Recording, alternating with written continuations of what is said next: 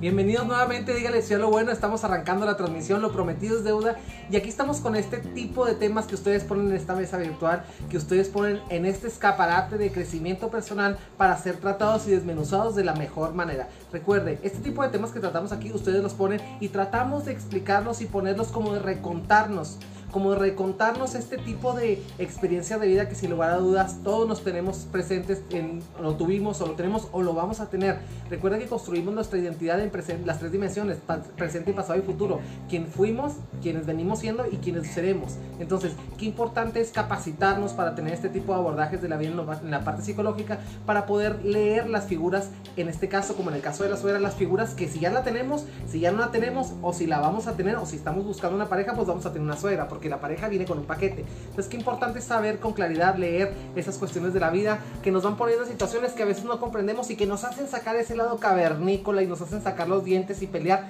en cosas que a veces ni siquiera hay por qué estar peleando. Bienvenidos a Dígale si lo bueno de lunes, miércoles y viernes 2 de la tarde. En esta ocasión, nuestra bendita edición de lunes, lunes 15 de junio del 2020. Un año, como les decía en el preview de la transmisión, un año lleno de retos, pero también lleno de posibilidades de crecimiento. Voy a dedicar en esta ocasión desde inicio a toda la gente, a darme el, tiempo de saludar a toda la gente que nos está conectando, que nos comenta, para no estar interrumpiendo la, la, transmisión, para que sea una manera más fluida. Esto también es en base a, alguna, a una de las...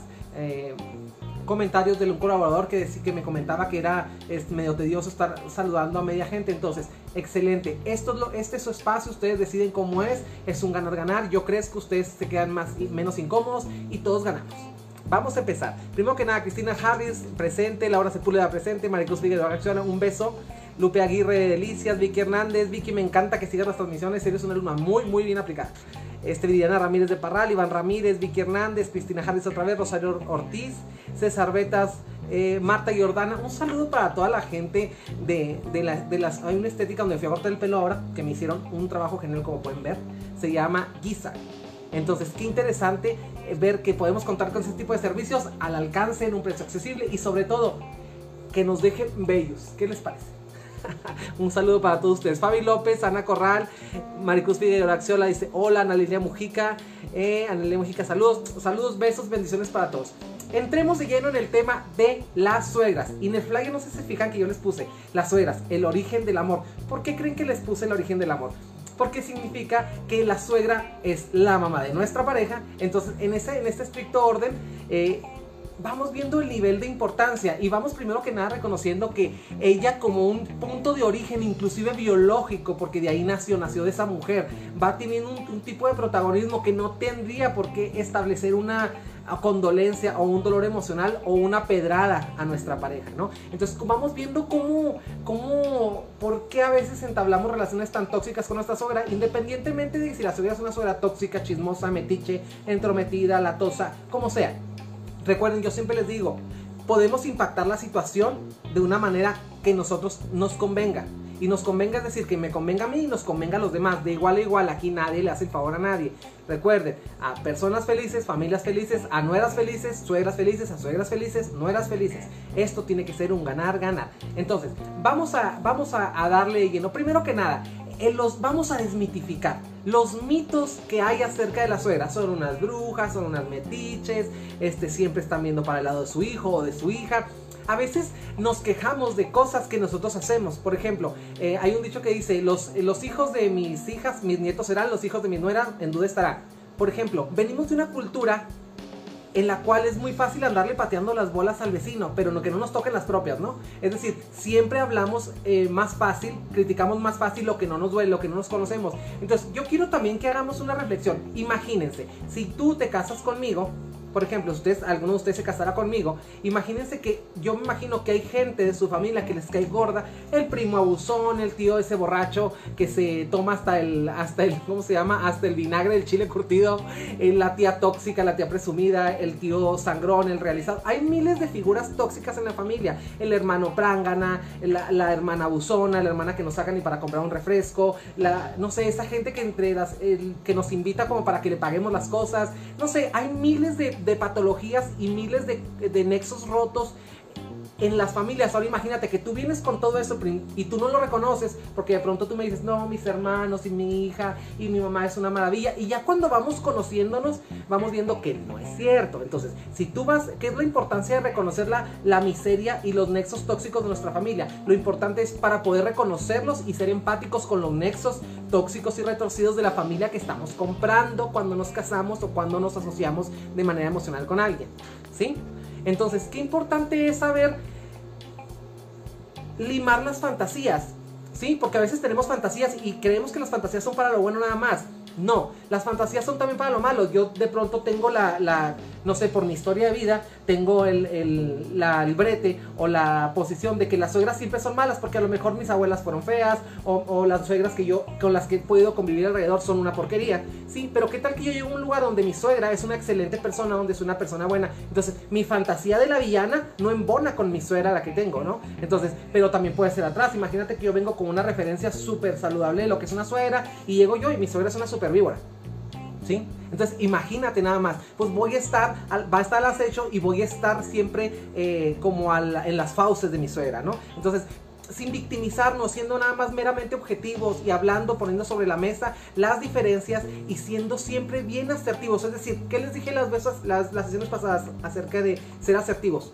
Hablar desde el yo, yo siento, yo considero, me hace sentir, cuando usted hace esto, pasa esto y cositas que vamos a tocar más adelante. Entonces, limitar las fantasías, limar las fantasías, ya sean buenas o malas. Ahora, otro mito, porque estamos hablando primero que nada, estamos desmitificando. Primero, yo me caso contigo, no con tu familia. No, señores y señoras, no se haga ningún tipo de tranza mental aquí que no van a poder sustentar no nos, no, definitivamente, o alguna vez una persona me decía, es que te casas con la familia, te casas con él y te casas hasta con el perro de esa familia. Y literalmente nos casamos hasta con el perro de esa familia. Porque sin lugar a dudas estamos en un estilo de fusión, estamos tratando de entrar, de llegar a un sistema y estamos tratando de crear un lugar a ese sistema. ¿Y qué pasa cuando tenemos que crear algo? Imagínense, cuando ustedes le ponen una, una prótesis, si alguien ha puesto una prótesis, o, o no sé, cuando nos aumentan las boobies, hacemos un aumento de boobies, ¿qué pasa? Es abrir y meter el implante y crear un espacio que no estaba. Digo, las que no tenían se ponen y, la, y a veces las que tenían de más se quitan. Entonces, pero siempre es algo agresivo. Ya en sí el, punto de agresivo me refiero a cambiante, a mutante, a de adaptación. Yo me refiero a ese tipo de cuestiones siempre por delante con el término de la adaptación. O sea, ¿cómo nos tenemos que adaptar? La adaptación es, es, la primera virtud del ser humano. Créanme que si no fuéramos adaptados y si no tuviéramos capacidad para adaptarnos, no hubiéramos evolucionado. Digo, seguiríamos estando en el agua, seguiríamos teniendo eh, más dedos, seguiríamos, no sé, caminando, no caminaríamos erguidos. Ese tipo de cosas. O sea, evolución es igual a revolución, pero todo bajo la mano derecha de la adaptación. Y a esto no es el, y este no es la excepción. La suegra, siempre como, como la piedra en el zapato, siempre como que ya venimos como calientitos, venimos como, uh, como ya preparados para la guerra, preparados y dice suegra y uff. Bueno, y si capaz de que dice suegra y dices, wow. No sé, en mi caso yo tengo una suegra muy linda. No fumamos, no la pasamos, nos reímos, cantamos. Este, me encantan sus carcajadas, jajaja, se ríe, eh, fuma conmigo, me abraza, me besa, este, me recibe en su casa, hace unas comidas deliciosas cada vez que voy no haya que darme. Y eso es algo siempre que agradecer, aparte que aproveché para presumirles. Este, es algo, es algo muy bonito porque es algo que me da la bienvenida. Si de por sí ya mi pareja, mi, mi, mi, novio me da la bienvenida a su vida, qué hermoso, qué bonito es que su familia me dé la bienvenida a su familia. Recuerde, la familia política no es un saco lleno de porquería y de basura con el que tenemos que luchar. Es, no es decir, como decimos vulgarmente, no vamos a cargar con todo el marrano por 300 gramos de chorizo. Es lo mismo, o sea, a lo que yo voy. O sea, siempre recordar que la pareja trae un paquete atrás y que ese paquete lo tenemos que amar, lo tenemos que aceptar y sobre todo aceptar desde el corazón siempre, siempre aceptado del corazón. Recuerde, el corazón gobierna la parte de nuestra intención y de nuestro deseo. Entonces, qué importante, si su corazón está lleno de porquería, antes de que usted llegue con una familia, créame que la vida le va a contestar con una suegra que es bruja. Yo siempre les he dicho, si usted cree que la vida es una guerra y que Dios le da la, las mejores batallas a sus mejores guerreros y esas cosas, la vida va a ser un campo de guerra y el término del campo de batalla, del campo de donde nos topamos con la mamá de nuestras parejas, no va a ser una cosa diferente a una batalla. Entonces, el chiste se cuenta solo. Entonces, qué importante es, romper el mito. Yo no me caso contigo, me caso con, no me caso con tu familia, me caso nada más contigo. Qué importante es eh, reconocer que somos latinos, no somos sajones, no somos eh, nórdicos, no somos de otro, por nuestra etnopsicología se llama, se llama etnopsicología, es decir, la etnopsicología del mexicano es, es, es una etnopsicología, es una manera de pensar global, eh, colectiva, en la cual interpretamos los nexos de manera muy, muy asfixiada, es decir, vamos todos los domingos a la casa de nuestra mamá y, y está la casa de la tía buena onda y todos van ahí a la casa y todos a la casa de la abuela y todos para uno y todos para uno para todos y si te metes con uno te metes con todos. Y ese es el punto en el, que no le damos la oportunidad a veces como también ahora como una familia, ahora voy a hablar como familia, de, de, que esa persona entre al nexo emocional de nuestro integrante, que es el que nos lo está trayendo. Dice, ¿qué pasa cuando ellas quieren a su ex nuera? Fíjate, ¿qué pasa cuando una, una, una suegra quiere a su ex nuera? Pues pasa que está equivocada y pasa que hay que poner un límite y pasa que ese límite no lo tienes que poner tú. Ese límite lo tiene que poner tu pareja mediante la solidaridad. Yo, independientemente de lo que quiera tu suegra, la hermana de, la hermana de tu suegra, las hijas de tu suegra, o sea, tus cuñadas, que también a veces cuñadas, así como es como el término como de cuña, ¿no? Como de que entra, como que interfiere. Este, vamos a, vamos viendo que tenemos que tejer un nexo de apertura y de solidaridad con nuestra pareja. Eh, ¿Quieren que les, dan, les regale un secreto? No hay mejor... Eh, no hay mejor cosa para sobrevivir a la familia política, cuando desgraciadamente hay que sobrevivir en lugar de convivir, que la solidaridad en la pareja. ¿A qué límite, mi querida Dana López? No lo tienes que poner tú, lo, tienes que, lo tiene que poner tu pareja, pero para eso tú tienes que hablar con tu pareja y no le van a decir, tu mamá es una bruja y tu mamá me cae gorda. Digo, gordos y gordas nos caen, tanto en familias propias como en ajenas. Entonces vamos dejando de lado esos términos. Me, tu mamá es una víbora, tu mamá es una tonta, tu mamá es esto, tu mamá me cae gorda. No, vamos siendo, volvemos a lo mismo, a hablar asertivamente. Fíjate, cuando tu mamá hace ese tipo de comentarios, yo me siento así, así, así y yo considero y yo siento y yo pienso, pero establecer y poner en nuestra mesa afectiva con nuestra pareja, poner el nexo de la, de la salud emocional y la que quede nada más manifiesta la mera intención de manifestar la inconformidad, pero sin el dolo. Si tú me preguntas a mí qué tienes que hacer, tienes que hacer eso, poner un límite al tamaño, pero sentarte con tu pareja. Ahora, si estás casada, estás casada y tienes hijos, no hablar este tema dentro de tu casa para que tu casa, tu entorno físico, somos energía también, recuerden, tu entorno físico no se embarre de este tipo de, de, cuestiones, que tus hijos no oigan, porque por otro lado también ya hemos tejido un convenio, si ya la hiciste abuela, ¿sí? Porque tú hiciste abuela a tu suegra. Si ya elegiste a esa persona, elegiste a su mamá. Entonces ya también tus hijos ya la elegiste para la abuela de tus hijos. Entonces para, empezamos a romper los nexos con los demás. Entonces él ya tiene, tus hijos tienen una relación con su abuela, ya no es tu suegra, ya no es la bruja. A lo mejor ya no, va, no les va a parecer que digas eso. O vamos tejiendo una mala referencia acerca de los adultos que rodean a nuestros niños. Y es cuando, no lo estoy diciendo para hacerle una buena mercadotecnia a tu suegra, no te equivoques. Lo estoy hablando para que haya menos resentimiento en las personas que están creando un inicio de vida afectiva bajo el primer grupo social al que pertenecen, que desgraciadamente es su familia. Entonces, qué interesante esto. Ahora, espero haberte resuelto tu pregunta y gracias por, gracias por escribir.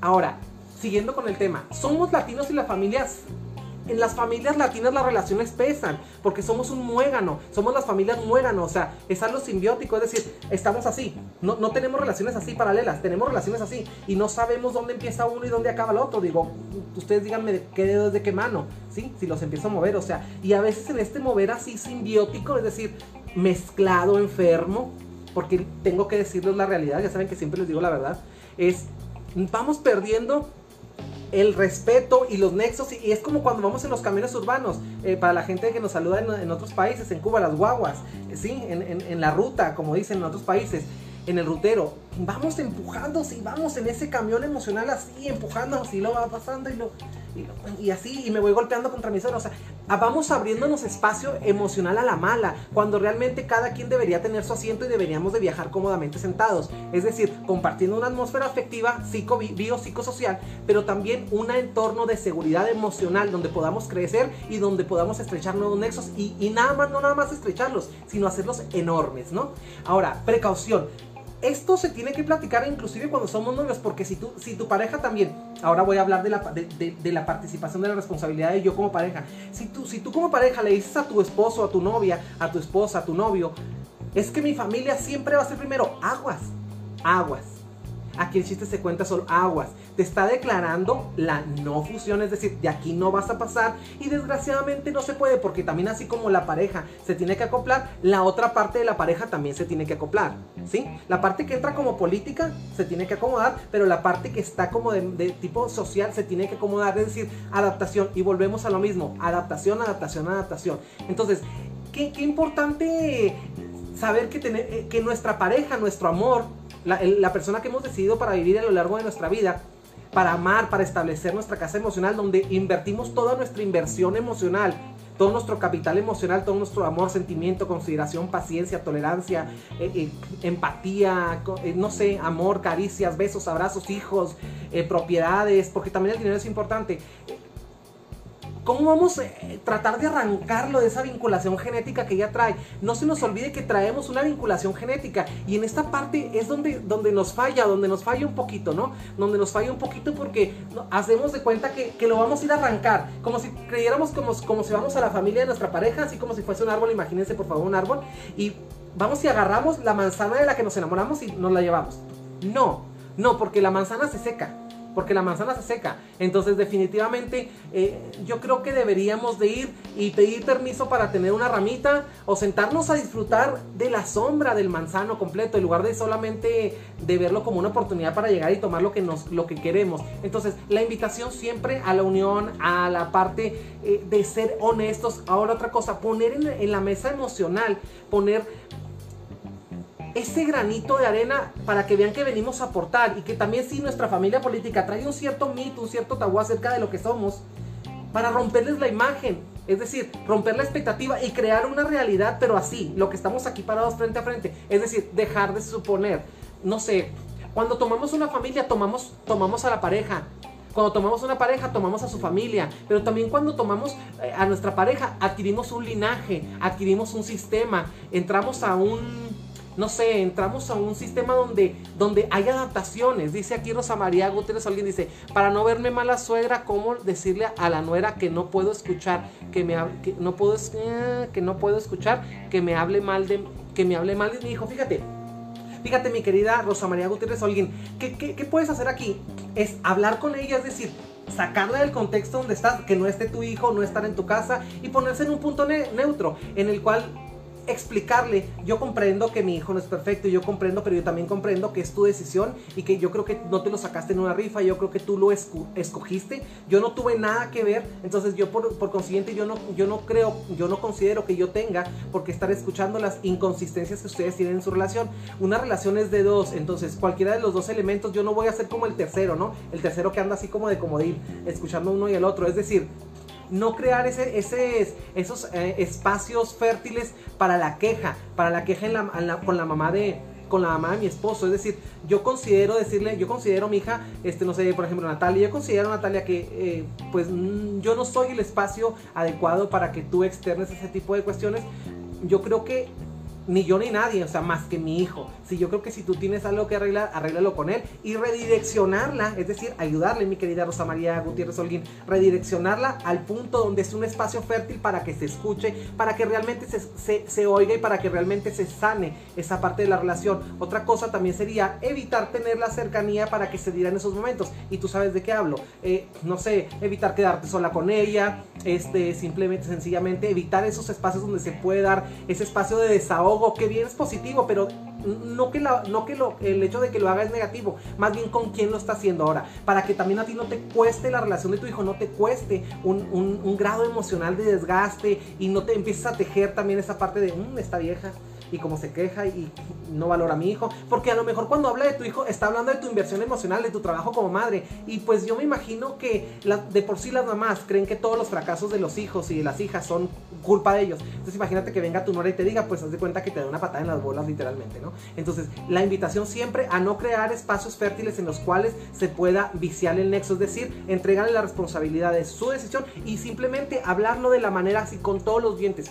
¿Sabes qué, mija Mayra o Lupita o ñoñita, como se llame? Yo considero que yo no soy la persona más adecuada para que tú hables de esto. Inclusive tú puedes hacer, no sé, dile que venga y hable conmigo, dile que traiga a su marido, dile lo que sea. pero tú no eres el recipiente de ninguna queja.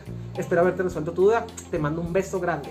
Siguiendo con el tema, adquirimos un linaje, les decía, cuando tomamos pareja tomamos una familia, accedemos a un sistema, tomamos un linaje. Es más, se los voy a dejar al costo, como siempre les digo, y sin ganarme nada. Es decir, sale hasta la familia muerta aquí. ¿Por qué? Porque ya vamos cargando, vamos ingresando a un sistema en donde mi esposo, mi pelón, mi amor se parece a el tío muerto hace quién sabe cuántas vidas, de cuántas generaciones y tiene ciertas características que es esto y esto y esto y esto. Y entonces yo es parte del compromiso de la pareja, es parte de comprar algo que ya venía armado. Es decir, por eso es bien importante en los nexos de noviazgo conocernos, conocer a la pareja en todos los aspectos de la vida, tratar de ser más honestos, es decir, a personas más honestas, parejas más saludables, para evitarnos las sorpresitas así de que, ay, tengo cuatro hermanos que son una porquería y que yo tengo que mantener. Y dice la pareja, what? What are you talking about? ¿de qué estás hablando? ¿Por qué? Entonces, para no empezar a luchar contra los sistemas de estructuras de diseño de la familia, es decir, con los usos y costumbres y con las partes del organigrama de esa familia. Ahora, tenemos que ver que el contexto familiar político siempre es algo mucho más fácil de criticar que el nuestro. Porque si acá nos caen gordos, yo tengo una hermana que me cae gorda, por ejemplo, y tú tienes un hermano que te cae gordo y tu hermano se parece a mi hermana, entonces yo de entrada yo ya voy a estar en un punto calientito ya listo para el pleito con tu hermano. Y eso va a ocasionar finalmente, yo quiero que vean a la pareja como una bandeja. Todo lo que yo pelono aquí arriba le va a caer a la bandeja. Es decir, la bandeja es mi relación. Cada quien sabe con qué llena la relación. Ahora, los tiempos de la pareja. ¿Cómo llenamos los tiempos? ¿Cómo utilizamos los espacios eh, de la pareja? ¿Cómo utilizamos en los momentos en los que podemos hablar después de que terminamos nuestras ocupaciones en Independiente, para crear, para criticar, para chismosear, para ver estupideces en internet, para crecer, para irnos a caminar, para irnos a correr. ¿Cómo utilizas tu tiempo? Es decir, ¿cómo haces crecer tu pareja? Porque, no sé, de pronto a veces las parejas tienen cierto como, tienen como un hueco emocional, tienen como un cierto ocio, entonces lo que hacen es rellenarlo chismoseando de todo el mundo y es donde empiezan a darle apertura a los problemas y las situaciones de todo el mundo para evitar también ellos no compaginar tanto lo íntimo, ¿no? Para evitar las diferencias que tenemos como pareja, ¿no? Eh, nos sirve como esa, ese chisme, nos sirve como una camita emocional. Esa es la parte desde la pareja, cuando la pareja anda metidos en lo que no le importa, ¿sí? Por tal de no ah, enfrentar su, su, karmita o su, su, su, problemita que tiene aquí con su nueva pareja, ¿no? Qué interesante. Dice, excelente, gracias, no, gracias a ti por comunicarte. Ahora, qué importante, la sangre pesa más que el agua. ¿Qué les dice esto? Cuando les digo que la cuestión de que la sangre pesa más que el agua es porque porque es la realidad y porque ellos son su familia, su mamá es su mamá, sus hermanos son sus hermanos, es decir, pesan, tienen un peso más fuerte que uno como pareja. ¿Por qué? Porque mientras nosotros vamos llegando a su vida, a los 35 años, por ejemplo, ellos ya tienen 35 años antes de convivencia y para bien o para mal, torcidos, putrefactos o, buenos o malos nexos estaban. Y es algo que por antigüedad tiene una prevalecencia sobre nuestra relación. Entonces, qué importante es que la sangre pesa más que el agua. porque Entonces, ¿cómo hacerle para eso sin sentirnos, ay, ¿cómo que me dice que mi mamá es primero? No, no, sin hacernos víctimas. ¿Qué, qué es lo que les quiero decir con esto? Que tenemos que tener un índice de aceptación amplio.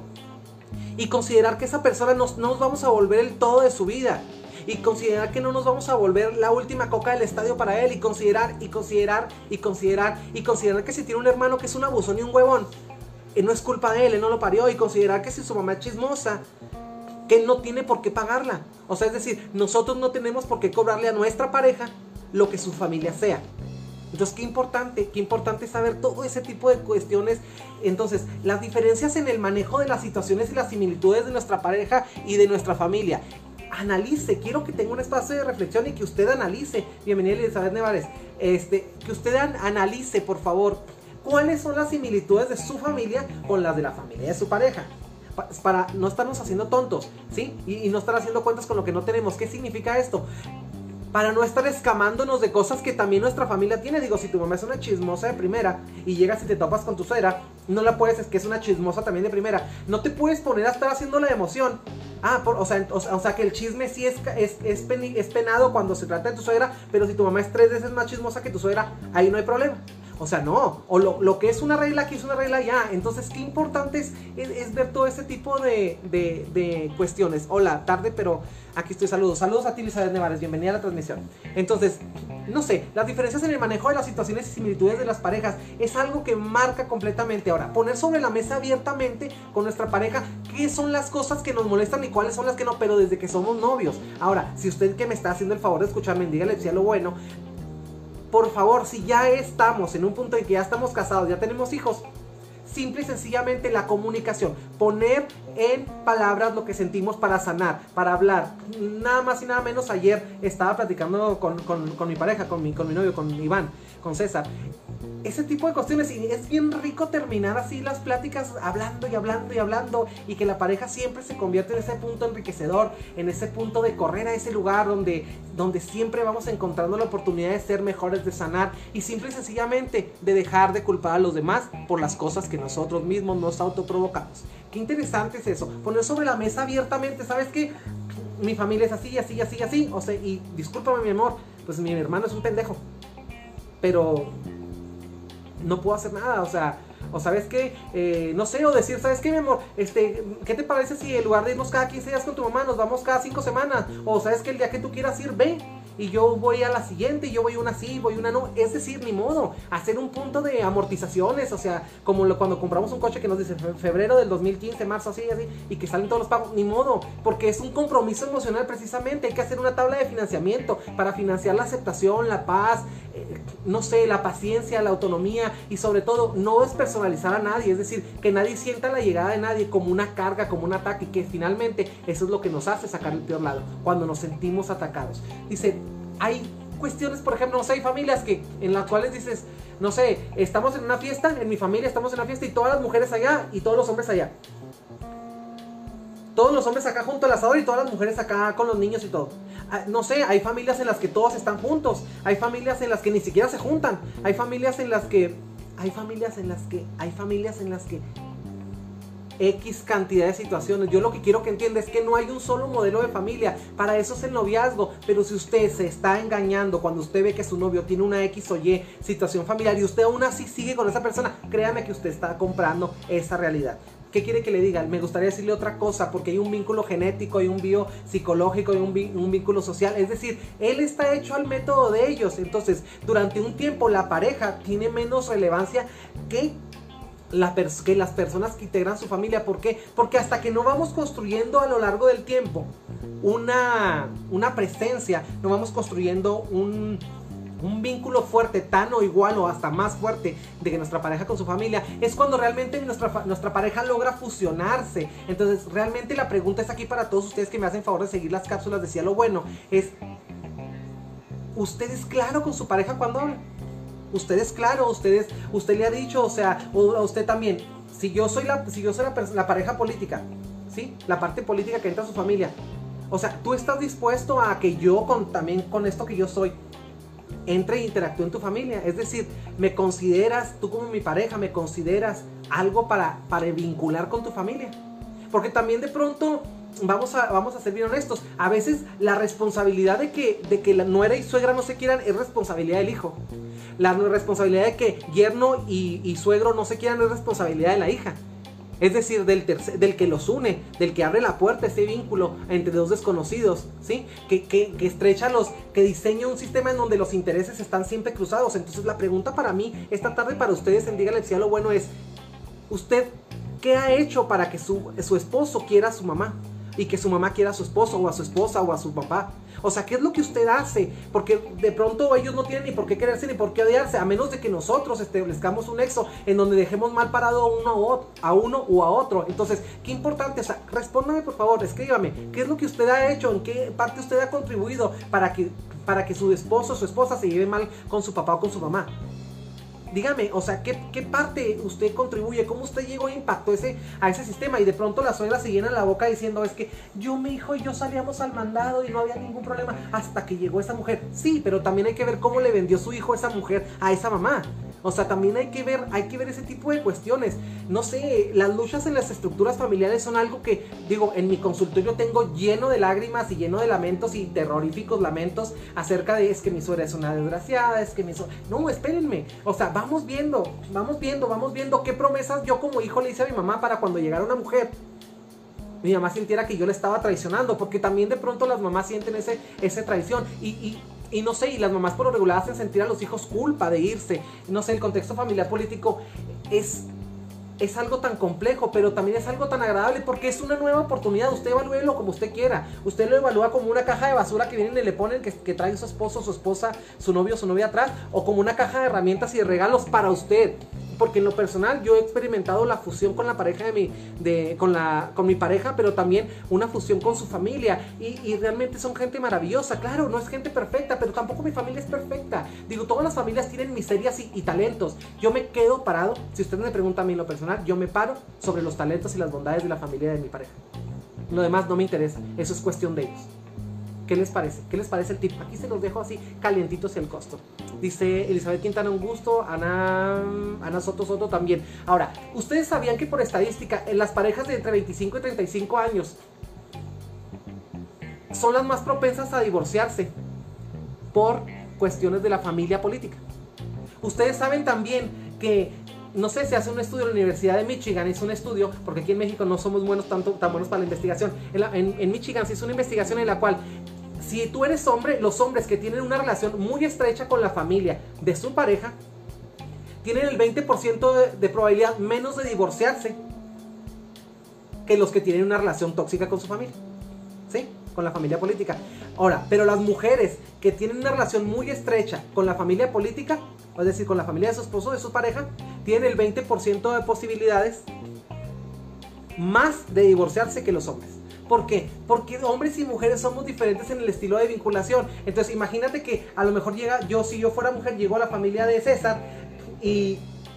Ay, empezamos a platicar y de pronto empezamos a construir primero y luego después a romper. Es como si hubiéramos entrado con una cierta anestesia para que no se dieran cuenta de lo que somos o disfrazados de otra cosa y ya cuando estamos adentro, ¡pum! Me sale mi naturaleza de granada, ¿no? Y una granada de fragmentación, exploto y desmadro y rompo todo y rompo nexos. Entonces, qué importante es saber eso, o sea, la manera de cómo nos relacionamos, saber, saber cómo, cómo estamos compuestos por dentro, saber de dónde venimos y también de dónde viene la persona que tenemos y de dónde viene y qué, de dónde, qué contexto está. Digo, eh, hay una canción que dice, si no, si no quieres eh, espinas, no aceptes rosas. Y de pronto la familia de política se va convirtiendo como en una espina. La invitación es no criticar, la invitación es no llegar a, tratar de que esto sea lo que yo quiera, no trata, llegar a integrarnos, digo, ese sistema, recuerda que ese sistema ya se estaba, ya estaba gestado, ya estaba infiltrado, ya estaba organizado antes que tú llegaras, tú llegas, esperas y subes con ellos.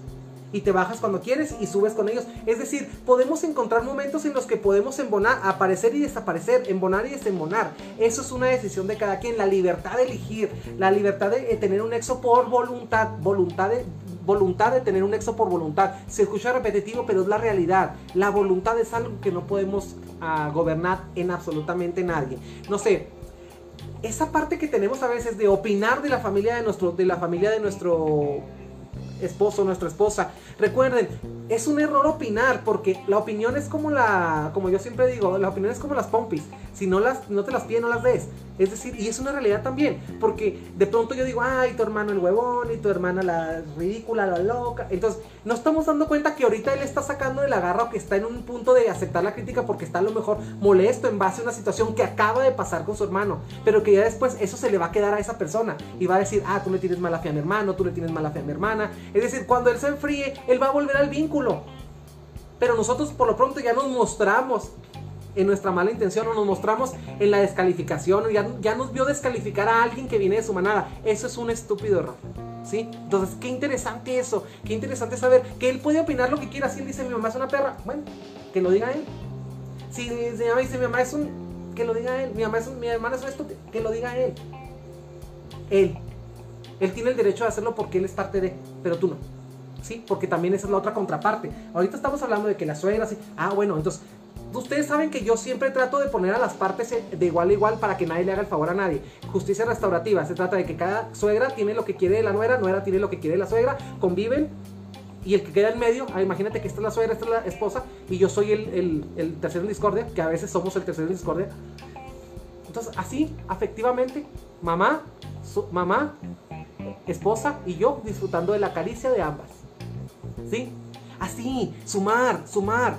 No tengo que estar recibiendo una cachetada por acá y otra por acá. Es que tu mamá es una estúpida.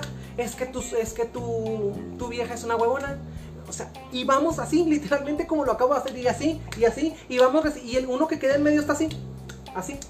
¿Qué, ¿Qué es eso? O sea, eso no es una relación para sumar. Eso no es una relación para sumar. Y entre más se calientan los ánimos entre este y este, más fuertes son las cachetadas para el que queda en medio. Es más, llega un punto en que alcanza al punto de que hasta uno se tiene que quitar para que se den las cachetadas entre ellas. Y eso es una cuestión horrible. Porque sobre todo cuando ya tenemos hijos, vamos viendo que vámonos más atrás del espectáculo que damos. O sea, vamos rompiendo cada vez más, más estructuras más importantes. Vamos, somos generadores de dolor, somos generadores de vicios emocionales. No sé, eh, vamos tejiendo algo que no queremos y de pronto vamos convirtiendo nuestra pareja en un bote de basura. Y realmente tenemos que sentarnos a, platicar y decir, oye, ¿para dónde está yendo esto? ¿Sí? O sea, recuerde que todos los, pleitos que ustedes tengan con sus familias, los que usted tenga con su familia y los que su, su, pareja tenga con la de él, van a recaer en la relación y va a tener un costo energético amoroso y se vuelve así como diría Gina Montes en la carabina de Ambrosio, diría, es un show cómico, mágico, musical, agrio, en donde nadie, a lo mejor a veces todos nos reímos, pero nadie disfruta y es un show que nadie disfruta ver. Entonces, qué importante es ver todo este tipo de cuestiones. Ahora, a veces venimos eh, no sé, vienen, sobre todo cuando son hijos de madres solteras, donde la madre es sacrificada, y esa madre sacrificada que yo dejé todo por ti, desde que tu papá nos abandonó, yo no me volví a casar, y yo tuve muchas oportunidades, pero yo me dediqué a ti. Entonces, güey, o sea, el chiste se cuenta solo. Entonces, es como si le estuvieras cobrando por medio de una culpa, generando una culpa a tu hijo. Es decir, yo por ti dejé todo, yo. Y los hijos culpógenos ahí nacen. Entonces, el punto, imagínate que te. Imagínate esta. Imagínense todos mis colaboradores hermosos, imagínense esta situación que les acabo de escribir, imagínenla. Y imagínate que llego yo y le digo a mi pareja, es que tu mamá, ay no, tu mamá me cae tan gorda porque tu mamá, uff, o sea, mi mamá me dio, entonces yo no voy a dejar que esta persona, este X persona, diga algo de mi mamá. Y es cuando de mi mamá no hablas. Y es cuando nace la culpa de que empezamos a, a tener que defender como hijos culpógenos, hijos de mamás chantajistas y sacrificadoras. Empezamos a defender a nuestra madre de algo que nada más es una observación también el grado patológico que a veces tenemos para que alguien nos toque lo que queremos y no tocar porque definitivamente todos tenemos que tocar algo que amamos, lo tenemos que tocar para convivir, digo, si no se convierte en algo ideal y lo ideal no se toca, es decir, no sé, yo puedo querer mucho un vaso, pero me gusta mucho, pero no hay parte más eh, útil del vaso que si lo uso, a que si lo tengo una vitrina llena ahí, así como las abuelitas de antes, ¿no? Que tienen unas vitrinas así con con este con un chorro de vajillas así carísimas, pero que nadie usaba. Entonces, ¿cuál era la función de la chingada vajilla? O cuando teníamos, no sé, no suba a la planta alta, no se sube, no sé, me tocaba con mi abuela. Este, la planta de arriba no se sube, güey, entonces ¿para qué la construiste? Entonces hace una casa de un piso. O, la sala se utiliza nada más en fin de año. Y la sala así intacta y dices tú, ¿y para qué? Al último se mueren y, ¿Y quién la usa? O sea, se trata de crear espacios que podamos habitar de una manera fértil, que generen emociones, que generen espacios de convivencia, de amor, estrechar nexos, aumentar la capacidad de convivir y amarnos. Entonces, qué importante es, todo este tipo de cuestiones. Vamos a leer aquí en comentarios, dice Yesenia Artis.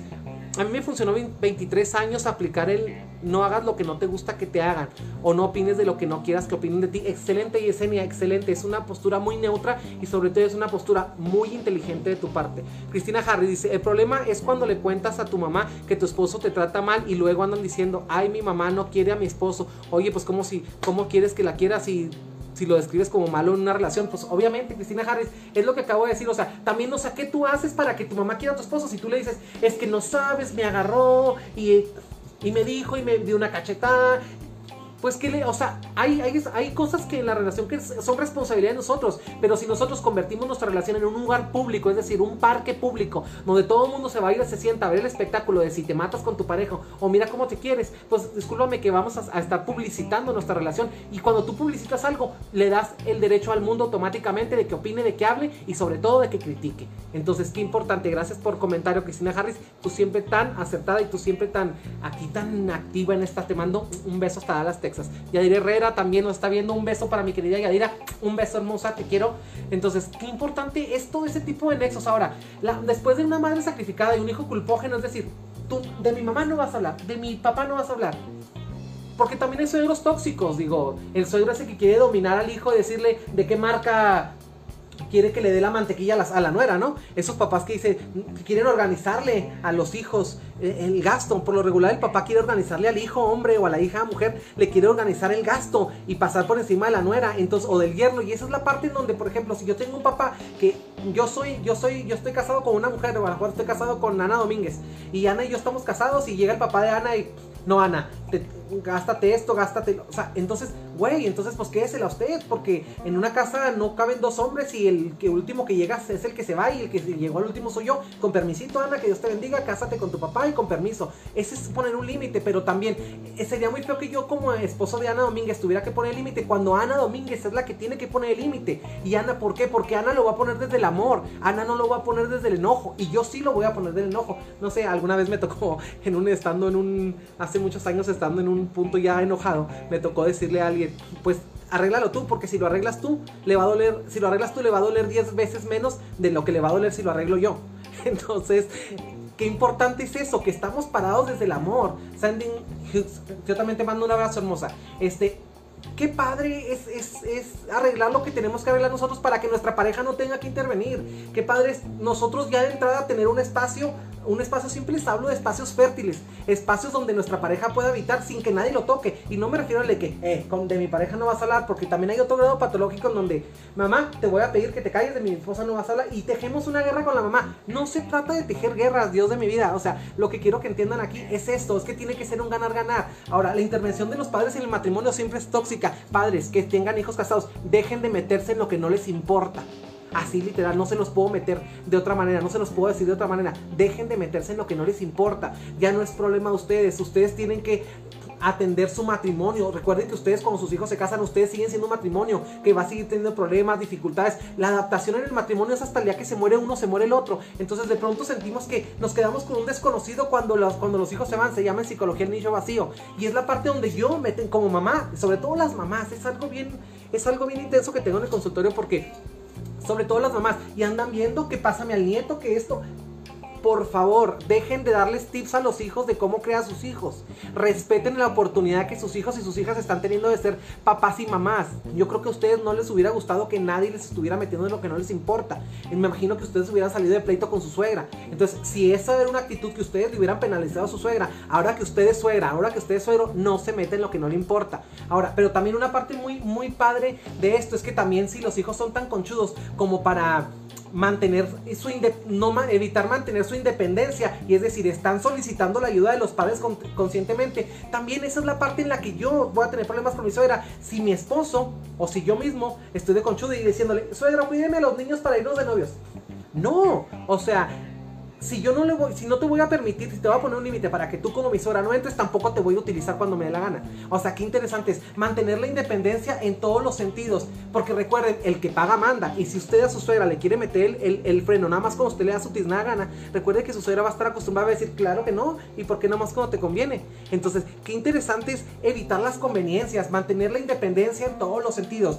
Ustedes tienen que hacerse en su cargo de su casa y tienen que vivir lo que tengan que vivir. No se trata de sentirse solos y de arrancarse de la familia. No, no, no exageren. No estoy hablando de eso, no se equivoquen, no se confundan. Estoy hablando de ser lo que somos bajo el estricto sentido de que me estoy comprometiendo a lo que puedo. Es decir, veo a mi novio, me gusta para hacer una pareja, me voy a la casa, nos casamos, nos atendemos nuestras situaciones, es decir, creamos un grado de independencia, de equilibrio, hacemos arrancar nuestro sistema eh, emocional, afectivo, económico y, si llegan los hijos, pues hacemos una crianza, establecemos, es decir, establecemos convenios con lo que traemos. Yo, no, yo quiero que deje de estar comprando lo que no pueda pagar. Y a veces compramos una pareja cuando no nos alcanza para tener una pareja. Y es ahí donde empezamos a quedar mal, empezamos a quedar poca cosa y, empezamos a sentir que nada es suficiente y que quieres de mí. No, no, no, no. O sea, vamos siendo bien honestos. Recuerde que las cápsulas de Dígale Cielo, una lunes, miércoles y viernes a las 2 de la tarde siempre nos invitan a ser honestos, a, hacer cuentas con lo que realmente tenemos. Ahora, tejer compromisos que se vuelven derechos con las suegras. Es decir, yo no le puedo decir a la suegra, estoy encabronado porque mi suegra le dio una galleta de chocolate a la niña a las 7 de la tarde, cuando la niña tiene todo el mendigo día con la suegra. O sea, me están escuchando lo que estoy diciendo. O sea, es de aquí para allá. O sea, no se trata cuando a mí me convenga, Dios. O sea, entonces, ¿de qué se trata? Estamos viendo de conveniencias. Y eso no es un nexo. Un nexo que siempre está basado en el que alguien le hace el favor a alguien o alguien quiere tener algo de alguien. Ese nexo está podrido. ¿Sí? Se está podrido porque cuando ya yo me canso de esa recompensa, te voto. Y tú te quedas, ay, qué fregón, o sea, como nomás cuando te conviene. Y es cuando empezamos a condicionar también, me encabrono, no le llevo a los niños no, pues es que no, si no se los quieres llevar, no se los lleves. Ella ya fue mamá. O sea, también tú no, no, no, no vuelvas tan grande la figura del. Exageramos en la figura del nieto también. Y, a veces, o las tías, queremos comernos a los sobrinos así. Y sobre todo cuando no tienen hijos. O sea, qué importante es, es nada más tu nieto y se acabó. Sin exageraciones para que después no, no tengamos una pérdida emocional. Cuando esa persona quiera recuperar a su hijo y nos sentimos así como que. Ah, se arrancó algo de mí. Es que tú te mentiste, no era tuyo. Simple y sencillamente no era tuyo, a menos de que vayan y te lo dejen y no vuelvan por él. Ahí es cuando es tuyo. Pero si no puede ser un tío como el típicamente pasa, el tío que no tiene hijos o la tía que no tiene hijos, es como si se quisiera meter en el alma al sobrino como para disculpar al mundo la, la parte de que no va a tener hijos o que no. No sé, no se trata de pedir disculpas, se trata de, avalar lo que realmente somos y se trata de construir un ex a la medida, no exagerar, porque también tú cuando te quieres meter al sobrino en, el alma, le estás creando al sobrino otra opción más virtuosa que la de su papá, porque recuerda, tú estás chipleando y estás malcriando y, tu, su papá está construyendo, está construyendo una versión de la vida para garantizarle la salud y la supervivencia de una persona cuando él se vaya, es decir, cuando él se muera va a dejar, él va a estar más preocupado por tu sobrino que tú. Tu sobrino es tu sobrino y se acabó sin exagerar. ¿Sí? Entonces, qué, interesante eso. Ahora, mantener la independencia, tejer los compromisos para que no se vuelvan eh, derechos que nos vienen, no se nos caen en la cara. No sé, los hijos de las madres solteras o enfermas, que tienen aunado el, concepto de amor y sacrificio. Mi mamá le costó, es como si yo dijera que mi mamá le costó mucho amarme y que mi mamá hizo el esfuerzo. Sí, se agradece el esfuerzo, pero también, mamá, no se engañen no dejen de estarles exigiendo a sus hijos que les paguen lo que ustedes hicieron por decisión. Porque sus hijos no les pidieron venir. Dejen de pedirles a sus hijos que les paguen lo que hicieron. ¿Cómo? Tratando de ayudarles a escoger una nuera, metiéndose en lo que no les importa, dejando de ser las suegras entrometidas, chismosas, malacarientas. Esa suegra que llega así. Mijo, qué bueno que viniste. O sea, viniste, güey, viene atrás con alguien. Deja tú y, pasa el tiempo y que viniste. Y viene con la esposa y con los hijos. Y qué bueno que viniste, mi hijo, toma un vaso de leche. Un vaso de leche, en lugar de sacar un galón de leche y decir, siéntense a cenar, mis hijos. Pues no se supone que nos queremos tantos, ahí es donde está la hipocresía. No sé, en lo personal a mí me tocó, en mi experiencia personal, yo tengo que, tengo que sincerarme, decirle que yo tuve dos abuelas que son eh, unas brujas, literalmente. Entonces, qué feo, ¿no? Qué feo soy eso que acabo de decir. Pero también qué real.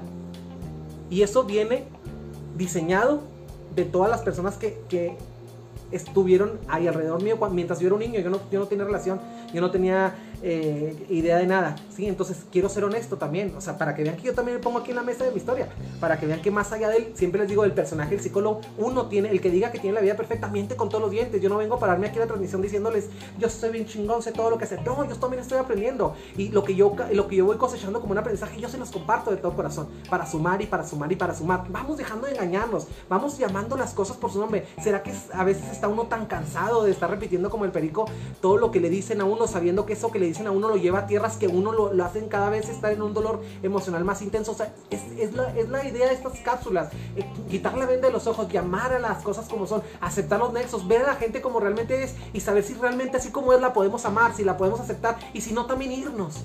no somos un árbol. Yo siempre les digo, no se trata de que maneje una psicología separatista, sino una psicología de liberación, justicia restaurativa se llama la teoría desde la cual yo establezco este tipo de psicología. Entonces, qué importante que cuando tenemos ese eh, contexto de que somos hijos de madres solteras y que el, sacrificio de amor y el amor duele, vamos tejiendo literalmente escenarios en donde sí nos va a doler el amor. Me encanta y me ayudan mucho tus sesiones, mil gracias. Gracias a ti, Yuri Yanamija Reservantes de Parral. Un beso para ti, hermosa. Yo sí soy así con mis nietos. Perdón, Rosa María Gutiérrez. Bueno, fíjate, ahorita me estabas comentando acerca de algo. Ahora, de algo de tu nuera. Bueno, entonces ahora agarra la parte que te corresponde en esta transmisión. Es decir, agárralo. O sea, deja de meterte en lo que no te importa, literalmente. O sea, perdón, pero lo digo con todo el respeto y con toda la confianza. Y, sobre todo con todo el cariño que, que, se desarrolla aquí por medio de esta red social, esta comunidad terapéutica virtual, en donde todos participamos y todo lo que decimos todos cuenta. Es decir, deja de, de estarle raspando el mueble a la nuera. ¿Sí? Para que la nuera no abuse del nexo también y después quiera venir a contarte que su hijo no le hace el amor bien y que esto y que le pega y que no la besa. Y, o sea, y a veces nos enteramos de cosas tan íntimas que no deberíamos de enterarnos. Es, no sé, es como cuando los hijos se divorcian cuando los papás se divorcian. O sea, que al último terminan diciéndole es que tu mamá nunca me hizo el amor bien y yo me divorcié, por eso me consiguió otra mujer. O sea, el hijo que le interesa si su mamá le hacía o no le hacía en la cama al papá. O sea, y vamos, vamos vulgarizando, vamos incestuando ese tipo de nexos. Vamos, o sea, no tengo por qué tener información sexual de mis papás. Usted no tiene por qué tener información sexual de su nuera, de su, de su yerno. O sea, porque no tenemos, porque no tenemos que pasar esos límites del respeto. Para eso es precisamente cuando yo dije voy a hablar de las suegras, un tema que por cierto, alguno de mis colaboradores valiosísimos me me, ofreció como, como inspiración. Dije, es que hay mucho de qué hablar y también cuando empecé a investigar en la teoría vi que estamos tan pobres y tan carentes de teoría acerca de esto porque es algo que como es un mal como el que todo mundo está resignado. Entonces la invitación siempre a la conciencia, la comunicación empática con la pareja. Eh, eh, siempre no hay, no hay mejor arma para una suegra mala, buena, regular, horrible, fea más que la empatía con nuestra pareja, la comunicación asertiva, ser empáticos, el saber decir, no tienes por qué pagarme que tu mamá sea una víbora, que tu mamá sea una chismosa. Yo no tengo que pagarle a mi nuera de que mi hijo sea, sea un, un abusón, sea un déspota, sea un cabrón. Y que nadie pague cuentas que no ha hecho, que no pague facturas que no le debe a nadie. Simple y sencillamente, yo no tengo la culpa de que mi esposo sea un alcohólico. Mi suegra no tiene la culpa de que mi marido... O sea, yo decidí si casarme con un alcohólico o no. Y qué importante es agarrarse los calzones emocionales, como siempre les digo, y saber que realmente estamos tejiendo la vida que nosotros queremos. La pregunta aquí es, ¿bajo qué criterio usted escogió a su pareja? Entonces no se queje. Y si tan grande es la queja, váyase, pero arrégleselo usted. No esté culpando a su suegra. Ahora, otra cosa que quiero también hablar, poner límites al tamaño de las circunstancias. Es decir, saber, digo, me ha tocado en sesión eh, que se han cacheteado las suegras y suegras que se han cacheteado las nueras. Sí, y entonces entramos en esa falta de poner límites, no sé, y, y, al final de cuentas me doy también a la tarea de, indagar y veo que la pareja tuvo todo que ver con que ellas se, se mataran o se quisieran. O sea, a veces todas nosotros emana de nosotros. O sea, recuerde, recuerda para ti que te vas a casar o que ya te casaste. Tu mamá va a querer a tu esposo en función de lo que tú le digas que es. ¿Sí?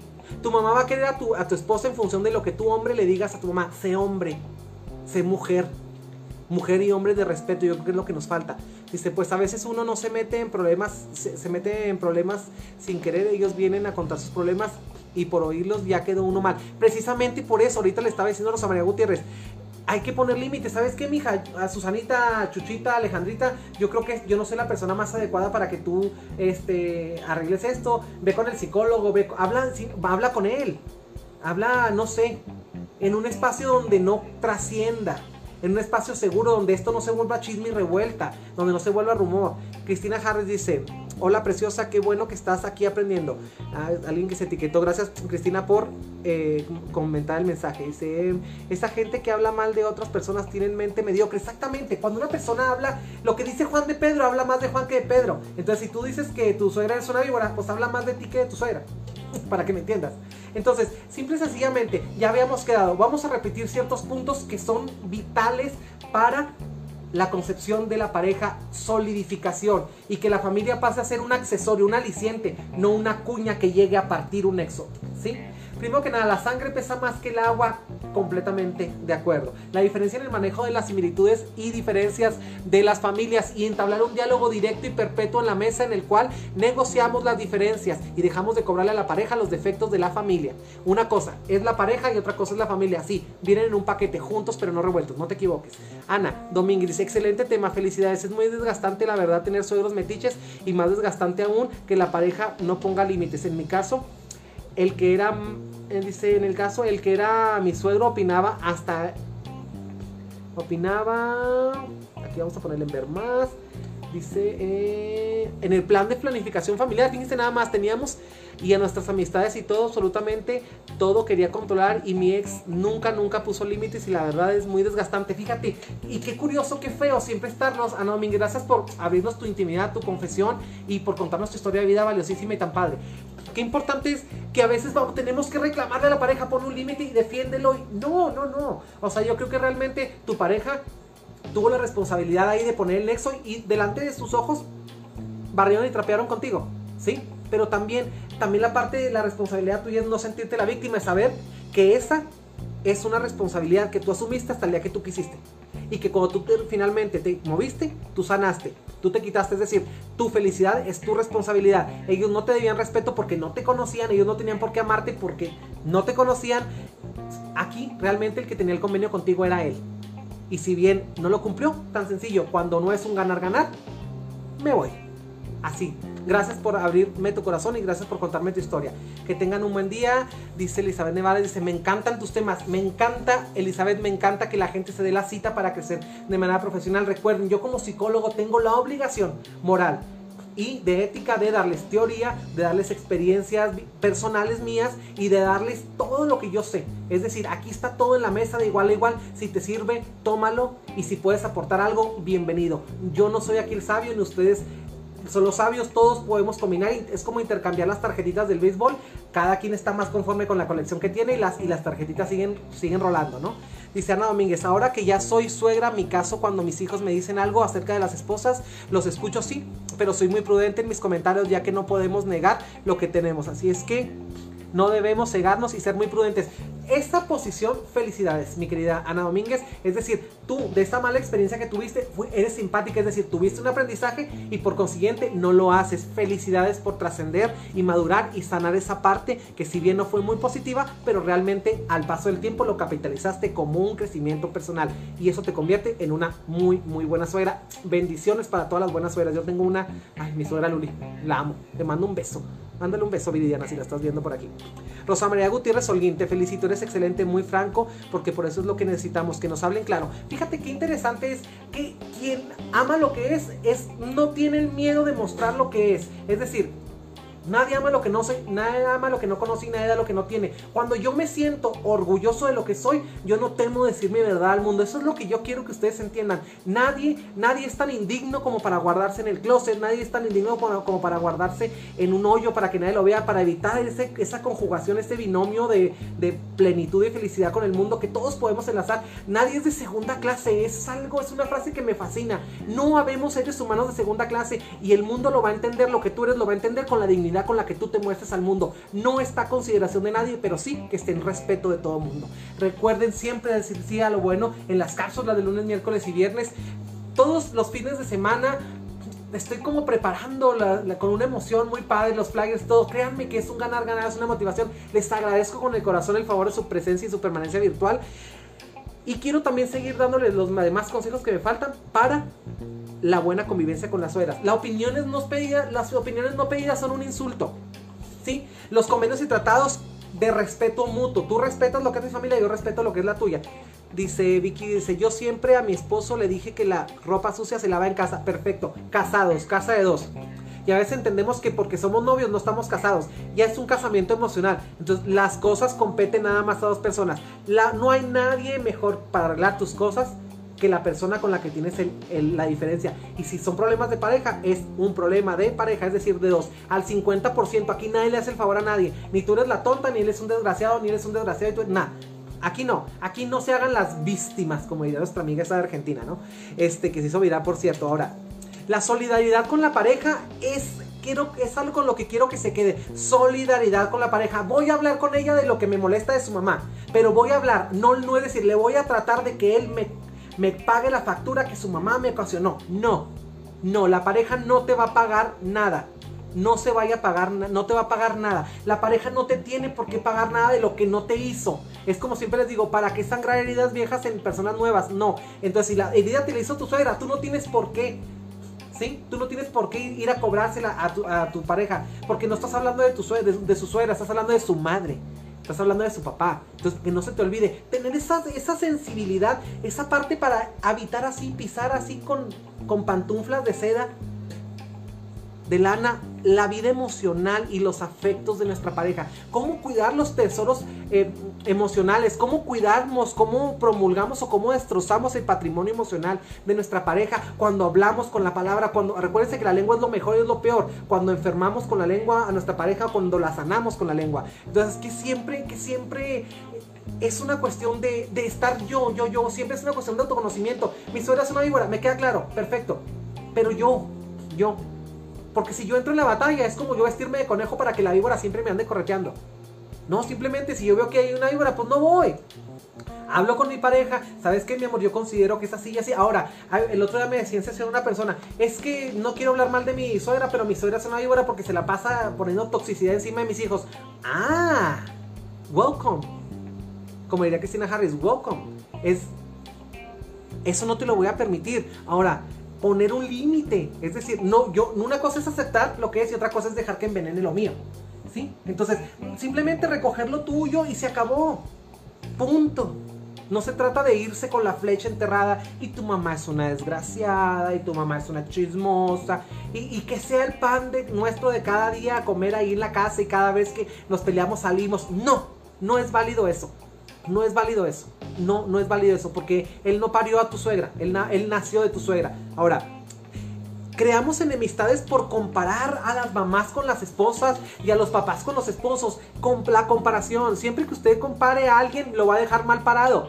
Va a dejar mal parado a uno, por consiguiente va a haber un, resentimiento entre A y B. Si usted compara A con B y usted dice que B es mejor que A, A va a tener un resentimiento, resentimiento hacia B. Entonces cuando usted quiera tener la ecuación AB o formar una sílaba, no va a poder porque ni A ni B van a querer y la sílaba se llama familia. Entonces usted no puede ir a hablarle mal de su esposa, a su casa, a su mamá y después el domingo ir a llevársela. Eso es una estupidez. Usted no puede hablarle mal de su, de su eh, eh, hijo a, a su suegra como en el caso que nos estaban comentando ahorita, y después estarle dando besos delante de la misma suegra, que es la mamá del mismo hijo, del que usted se estaba quejando y que ahora no lo estaba destrozando con la lengua, ahora se lo quiere comer a besos con la lengua. Entonces, guácala, o sea, ese bifrontismo del que hablamos que tenía el psicópata en las sesiones anteriores, ese bifrontismo, ¿sí? Que no ayuda a nadie. El acuerdo de lealtad y apoyo en las situaciones difíciles. El acuerdo de lealtad y apoyo es un, es un convenio que tenemos que tener con nuestra pareja, no con nuestra suegra. Con nuestra pareja. Recuerden, la, la, puerta principal por la que entramos a la familia política es nuestra pareja. Entonces, esa es la puerta que hay que dejar siempre abierta. ¿Sí? Siempre tenemos que dejar esa puerta abierta. Es la puerta que hay que cuidar, que hay que embellecer, como con lealtad, con dignidad y, resguardando su seguridad. Con el compromiso de que lo que hacemos siempre cuando alguien nos invita a su casa emocional, donde ahorita la casa emocional es la familia política de nuestro eh, o, la, o, la, familia de nuestra pareja. Es decir, ser respetuosos y portarnos siempre como nos portamos cuando alguien nos invita a su casa amablemente. la invitación, respetar las casas ajenas, es decir, no criticar a las familias políticas. Definitivamente, si ya estamos cansados, es mejor terminar una relación, pero también, antes de usted aventar la toalla, cheque todas las posibilidades que había porque quiere que le diga una cosa. Por otro lado, las suegras también son maravillosas. Recuerde, de ahí emana el amor, de ahí emana esa chispita, ese grado sexy, sexy también, ese grado de esa buena plática que tiene nuestro esposo, nuestro novio, nuestra esposa, esa, esa bonita cosa, esa, esa abundancia de ahí emana, es, de ahí viene, haz de cuenta que ella es la máquina, tu suegra, ámala, quiere, abrázala, protégela, respétala, sé empático, cuídala, no sé, sánala si puedes. Y a veces hay relaciones que empiezan mal pero se sanan porque cuando alguien abandona el pleito, el otro no le queda más que ponerse al nivel y ser algo a nivel de la nuera o de la suegra. Recuerda siempre estar al nivel de lo que tú quieres, no a nivel de las personas. Cuando tú busques el nivel tener un nivel más amplio de calidad de vida, al mundo no le va a quedar más que contestarte con eso, con calidad de vida. Somos lo que somos en base a todo lo que hemos perdido, pero también, ¿sabes qué? Somos tan felices como somos con esas pequeñas personas, con esas parejas, gracias a esa mujer maravillosa que nos los regaló y que nos los presta para que nosotros los podamos amar.